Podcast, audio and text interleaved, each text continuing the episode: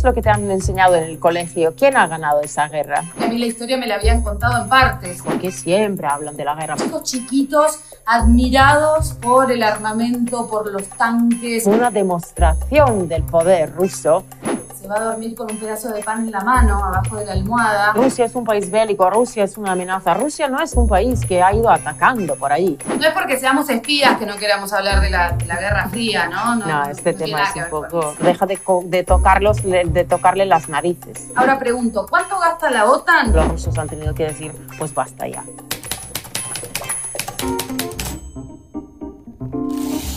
Hoy, Rusia es un país bélico es una amenaza para el mundo occidental. Yo soy Elena Milinchich. Yo, Victoria Aramburu. Y esto es Espías Rusas. Hoy vamos a abordar otro de los temas, obviamente, más mencionados sobre Rusia. Relacionar el Kremlin, Moscú, con la guerra. Vamos a hablar un poco de historia, de la historia de Rusia involucrada en conflictos bélicos, cómo eso determina la manera de pensar de, de gran parte de su sociedad Vamos a hablar también de Crimea, un tema complejo que obviamente vamos a intentar abordar desde la mayor ecuanimidad posible. Y también vamos a hablar de ese orgullo nacional que hay en lo que tiene que ver con la defensa nacional, el ejército y, el armamento, ¿no? Este culto a todo lo que tiene que ver con, con estas cuestiones en Rusia. Vamos a empezar con la historia de la Segunda Guerra Mundial porque ya no solamente forma parte de la historia de esa gran nación, sino también de la cultura porque cada persona que, conoces en Rusia tiene a alguien a, quien ha perdido en la guerra, o sea, un abuelo o alguien, pero cada familia ha perdido a alguien. El país ha perdido más de 26 millones de personas en esa guerra. Vicky, a mí me gustaría ahora preguntarte, porque tú no has estudiado en Europa, ah, no has estudiado en Rusia o, cualquier país que ha participado en la guerra. Ah, a ti, por ejemplo, ¿qué es lo que te han enseñado en el colegio? ¿Quién ha ganado esa guerra? Sí, bueno, esa es una de las cosas que, más me llamó la atención cuando llegué a Moscú, que a mí la historia me la habían contado en partes, o por lo menos una parte bastante rara, ¿no? De, aquel gran conflicto. Eh, claro, para nosotros la guerra la ganó Estados Unidos y, ahí veíamos a, los nazis derrotados por, por las tropas estadounidenses cuando llegué a Rusia me di cuenta que, la historia, que a la historia le faltaba un pedazo, ¿no? Porque tampoco me parece que sea justo negar la, participación definitiva de los Estados Unidos en, este, en la Segunda Guerra Mundial, pero sin duda analizando este, los hechos y analizando también las pérdidas humanas, como vos decías, más de 26 millones de muertos, eh, Rusia desempeñó un papel determinante, fundamental, y creo que si tuviera que, elegir hoy por hoy un país este, para señalarlo como el ganador de, la Segunda Guerra sería sin duda Rusia. Eh, simplemente porque me enteré de esa parte de la historia que a mí no me habían contado. En principio, cuando llegué a Moscú, me enteré que ellos eh, denominaban a la Segunda Guerra Mundial con otro nombre. Ya eso me llamó la atención, ¿no? la Gran Guerra Patria. La Gran Guerra Patria es ese trozo de tiempo en el que Rusia ha luchado en la guerra. O sea, se trata, eh, se trata solamente de la diferencia en las fechas cuando para ellos empieza y cuando para ellos termina la Segunda Guerra Mundial. Yo eh, vengo de un país que ha participado en la guerra y si hablamos ahora de porcentajes, ¿no? porque mi país era un país bastante pequeño eh, y claramente no hemos perdido tantos millones de personas, pero si hablamos del porcentaje es básicamente lo mismo que, que lo que han perdido los rusos. Lo que pasa es que en mi país ya no se habla de la guerra porque han pasado tantos años y es como un conflicto que se ha quedado en el pasado. Nosotros no Ah, no, tenemos este vínculo, no hablamos, o sea, yo creo que nuestros hijos ya no van a saber ah, qué es lo que hemos hecho y qué es lo que hemos perdido en la Segunda Guerra Mundial. Eh, y por contrario, los rusos lo saben y todos te pueden contar toda la historia. Yo creo que ahí sí que existe una diferencia en cómo cada nación cuenta su historia. Yo creo que a, a lo mejor eh, a los rusos también les falta este trocito ¿no? del papel de Estados Unidos en la guerra, porque ellos sí que han venido en el momento en el que los rusos ya han estado muy cansados, han perdido a mucha gente, eh, armamento también, y los americanos han entrado ahí con unas fuerzas y con, con, sus aviones, y sí que han tenido un papel muy importante. Y ha, sido una cosa que, que, ha ayudado y que ha llevado a la victoria. ¿no? Yo creo que también un poco la historia que, que se escucha en Rusia respecto del papel de los Estados Unidos es que ellos llegaron frescos en el momento en el que todo el mundo estaba este, muy agotado, ¿no? Y, resistiendo de una manera casi te diría inhumana, porque la verdad que las cosas que pasaron en la Segunda Guerra Mundial podrían tranquilamente calificarse así. Y además hay un detalle que no es menor, que no tuvieron enfrentamientos bélicos en su propio territorio. Eso eh, no es un dato menor, ¿no? No es un dato menor, podemos mencionar solamente el sufrimiento del pueblo ruso es enorme. Por ejemplo, el bloqueo de Leningrado en ese momento en el que la ciudad ah, ha sido asediada y no han tenido nada que comer. Y, son historias de verdad impactantes porque es que había historias en las que la gente se comía a sus propios hijos. O sea, no es lo que dices tú no es un dato menor. Ah, han sufrido mucho y son recuerdos. Yo creo que está eh, ya profundamente en su genética lo de, pensar en lo que han perdido y lo que han hecho.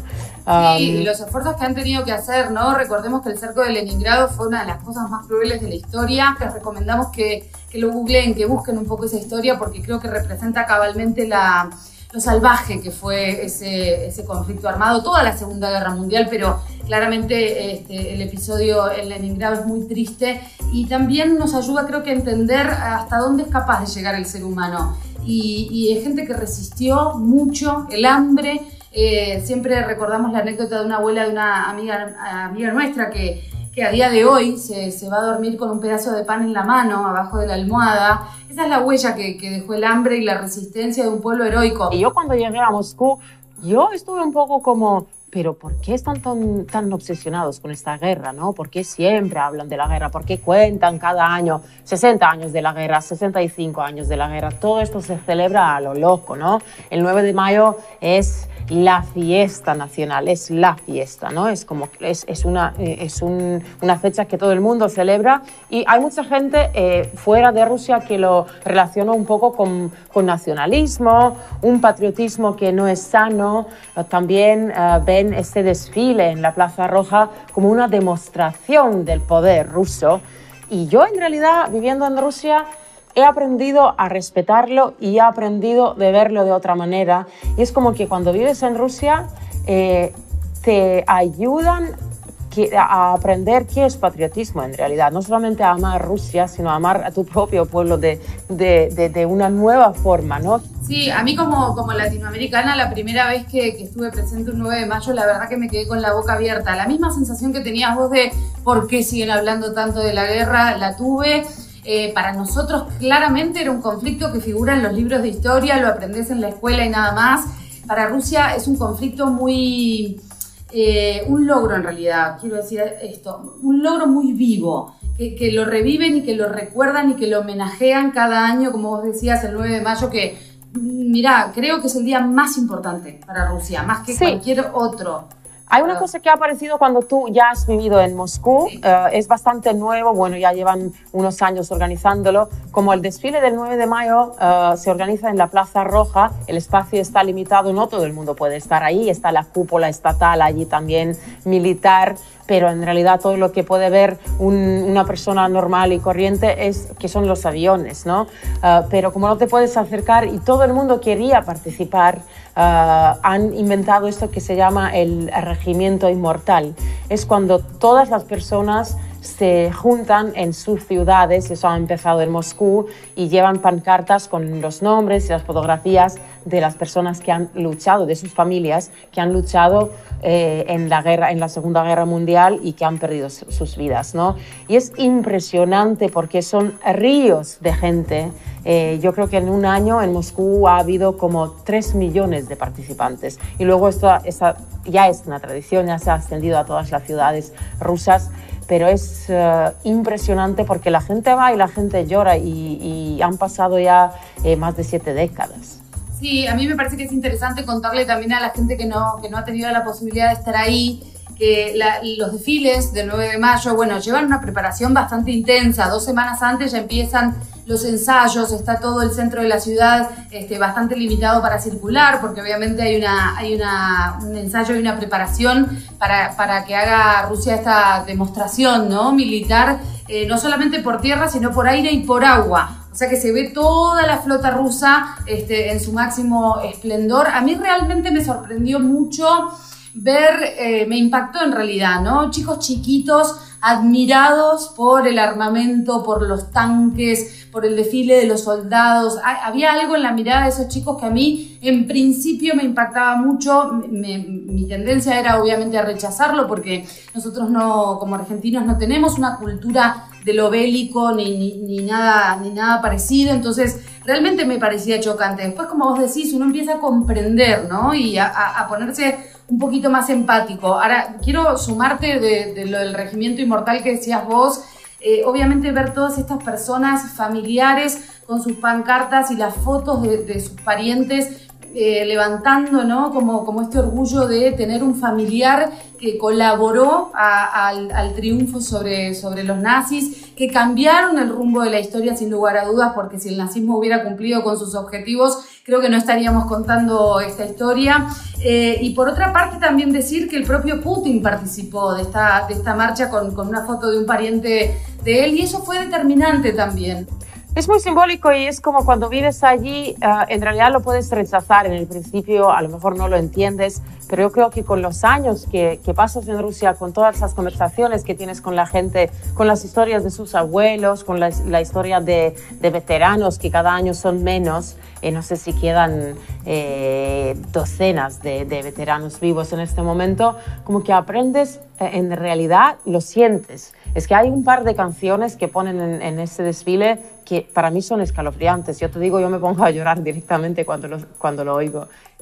Sí, y han perdido gran parte de su población. No hay que olvidarse que el costo humano que pagó, que pagó la Unión Soviética fue el más alto de todos los involucrados en el conflicto y además la destrucción de su propio territorio, ¿no? Reconstruir todo, todo lo que destruyó esa guerra le llevó mucho tiempo y muchos años y mucho esfuerzo. Hemos hablado de la Segunda Guerra Mundial y no estamos aquí para contar los datos, para contar la historia pura, estamos aquí para contar un poco nuestras experiencias porque hemos vivido en Rusia y quería, queremos que, que sepáis cómo se siente uno cuando vive ahí, no cómo lo ve, porque es muy diferente ¿no? cuando estás en Rusia.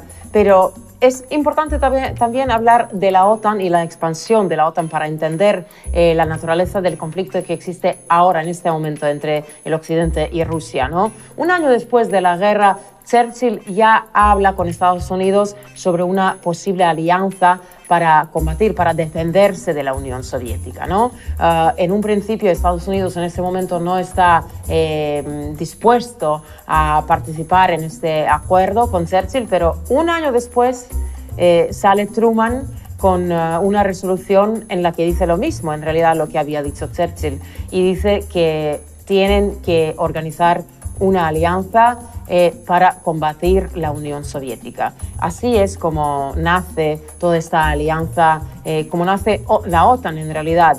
Ah, se, defienden de, una amenaza que en realidad ni existía en ese momento ni existe ahora mismo. Claro, de ah, alguna manera también esa alianza sirve como para fogonear este fantasma de el gran poder de, la Unión Soviética en aquel momento. Y del comunismo, en realidad. Era el miedo del comunismo y de la expansión del comunismo. A lo mejor sí, esa amenaza a lo mejor sí que existía en este momento. También hay que decir, y que, que después de la Segunda Guerra Mundial, lo cierto es que la Unión Soviética se posicionó de una manera como mucho más importante en el mundo, no solamente por este, el triunfo ¿no? sobre los nazis, sino por la cantidad de recursos que había puesto en ese conflicto y eso lo sentó de alguna manera en la mesa de negociación. Yo creo que la, que la alianza OTAN, que hoy por hoy la, la conforman más de 30 países, nace en aquel momento con esta justificación. Contrapesar o contrarrestar el posible poder o la posible injerencia que pueda tener la Unión Soviética en el mundo y esto que vos decís, el fantasma del comunismo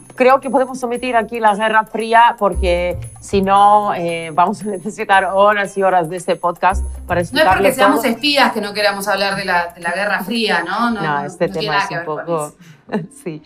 Uh, pero la Unión Soviética o Rusia saca sus fuerzas de, de, de, Alemania de este en un momento en el que el país está tan débil y no tiene nada y es tan pobre que los soldados que están volviendo a Rusia no tienen dónde volver no tienen dinero, no tienen comida, no tienen nada. Había muchísimos generales, había esas historias en las que los generales se querían suicidar, pero decían, no se lo voy a hacer a mi mujer porque no va a tener eh, con qué dinero enterarlo, ¿no? Entonces ha sido una situación horrible, pero sí, que Gorbachev, tan adorado por, por el Occidente, en realidad ha cumplido con todo lo que había prometido.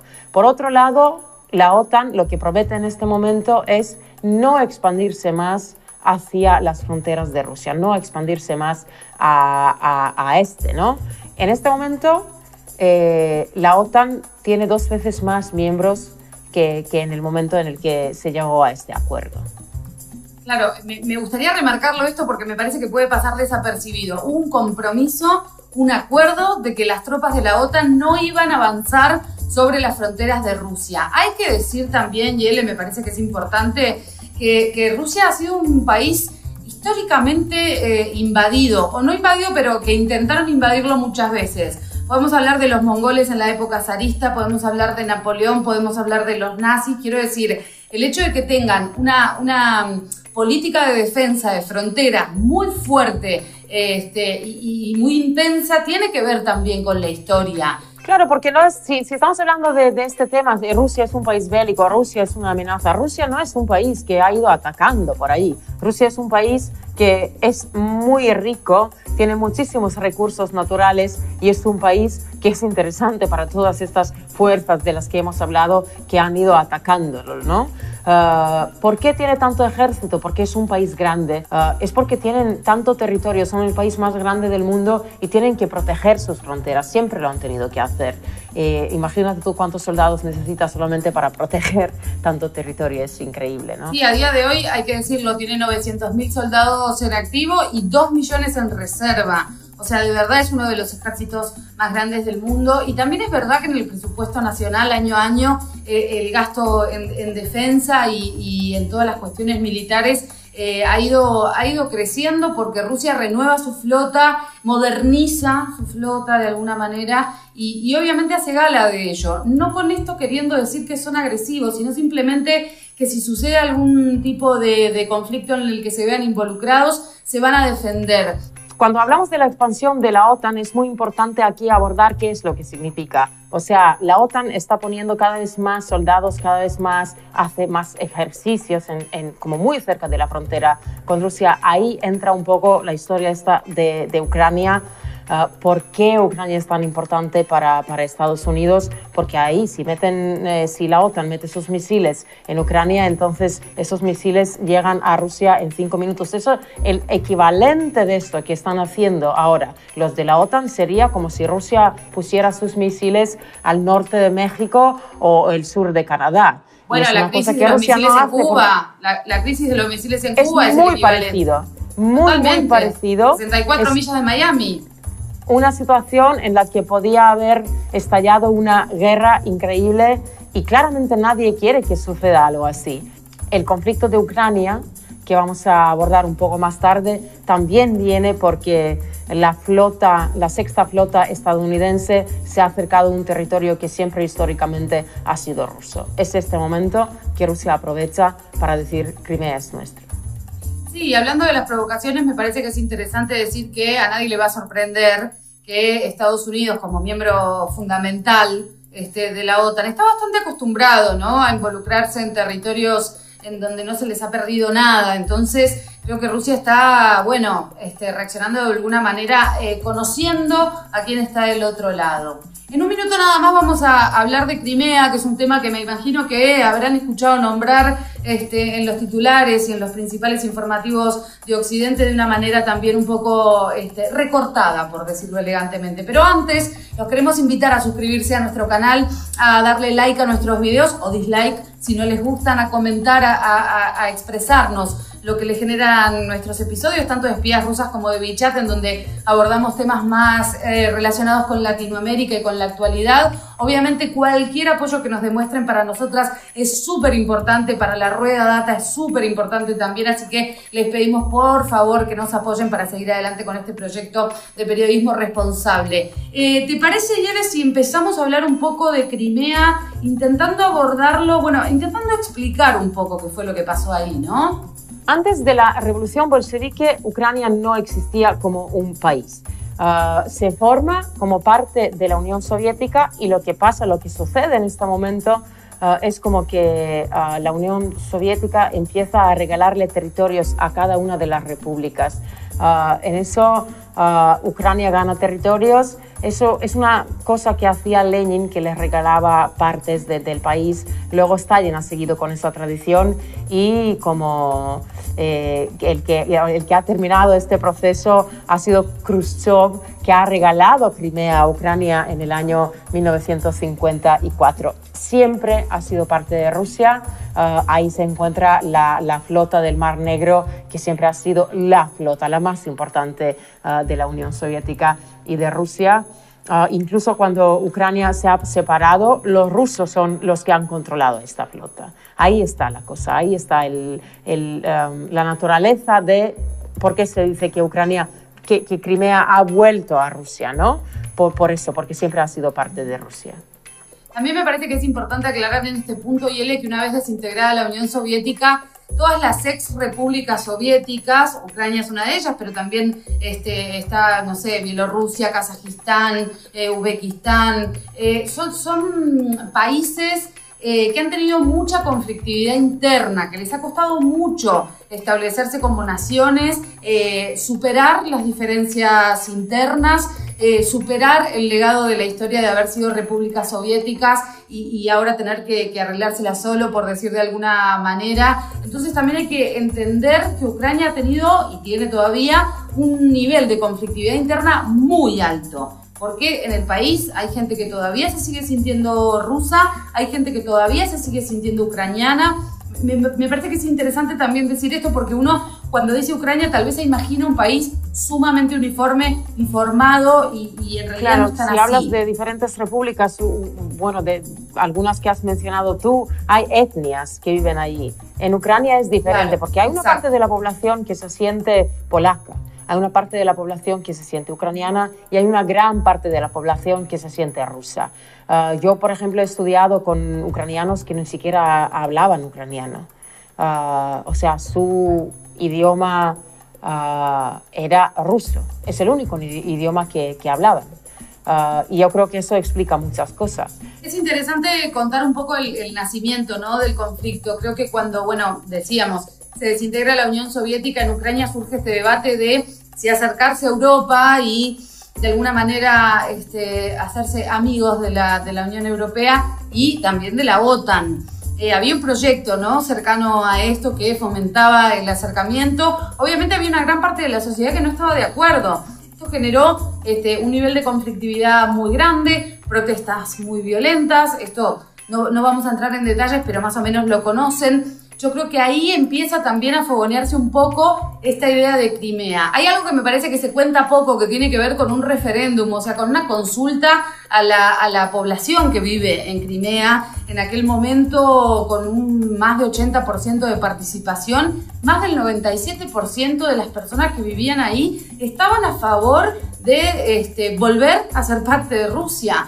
Digo, es la opinión de la gente que vive ahí, independientemente del, con, del conflicto o de, de, las opiniones que cada uno pueda tener por fuera. Yo creo que este dato no, no, no se dice, bueno, se omite, ¿no? De alguna manera, este, con alguna intención. No sé qué opinas vos. Yo creo que es un dato que se omite a propósito porque nuestros colegas han trabajado ahí durante el referéndum.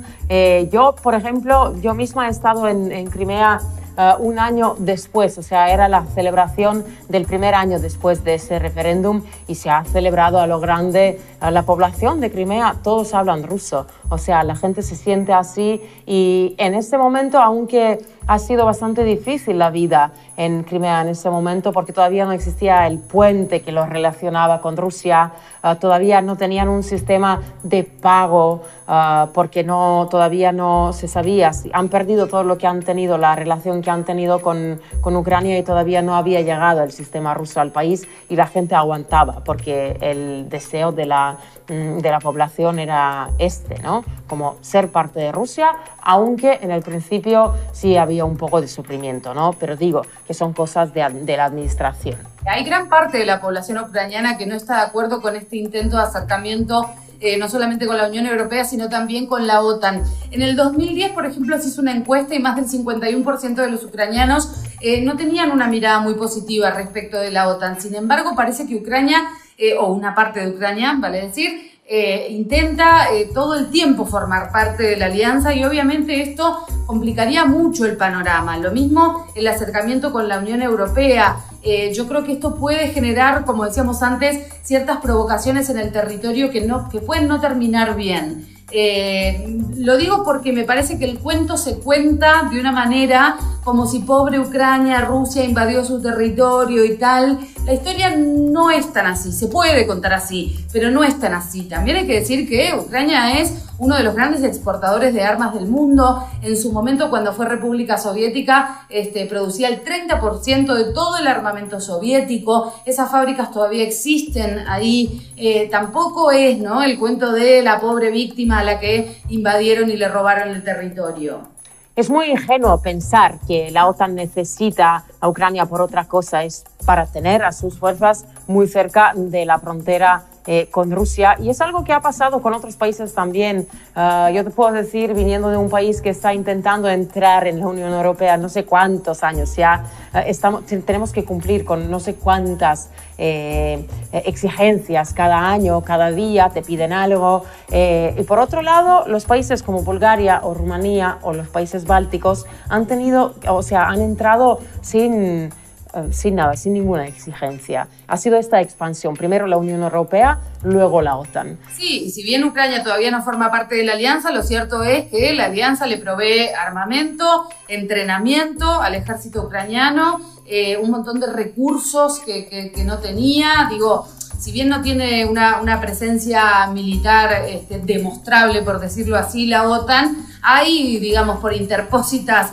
personas u organizaciones, mucha, mucha ayuda de parte de la Alianza para, Ucrania y para este esta facción de Ucrania que pretende acercarse a la Unión Europea y a la OTAN. A ver, la situación es la carta ganadora de la geografía, ¿no? Eh, de todas maneras, me parece que también, para terminar de clarificar un poco el conflicto, hay algo que ayuda mucho y son los números. Me ha notado algunos que me parecieron interesantes. 5.400 eh, millones gasta militarmente Ucrania eh, en, este conflicto. Claro, Rusia gasta 61.700 millones, entonces uno diría, bueno, gastan mucho más. Ahora pregunto, ¿cuánto gasta la OTAN?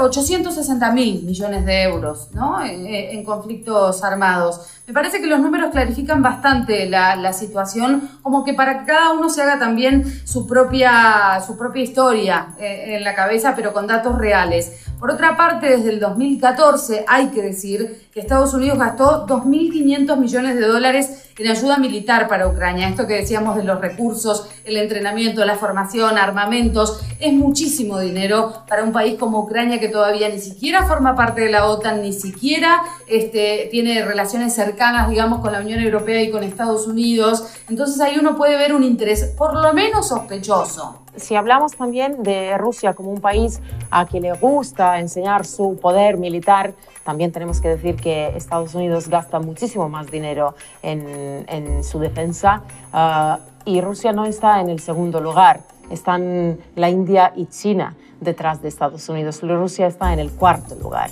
Pero bueno, a mí en realidad lo que me gustaría es cuando hemos hablado un poco de, esta parte de la historia, ¿no? De la caída del muro de Berlín. Y yo creo que ahí está, o sea, este ha sido un momento de, acercamiento entre Estados Unidos y Rusia que en realidad ha sido muy bonito porque los rusos han vivido eh, muy cerrados, Ah, no han tenido muchas cosas. Se querían parecer, querían ser como ellos.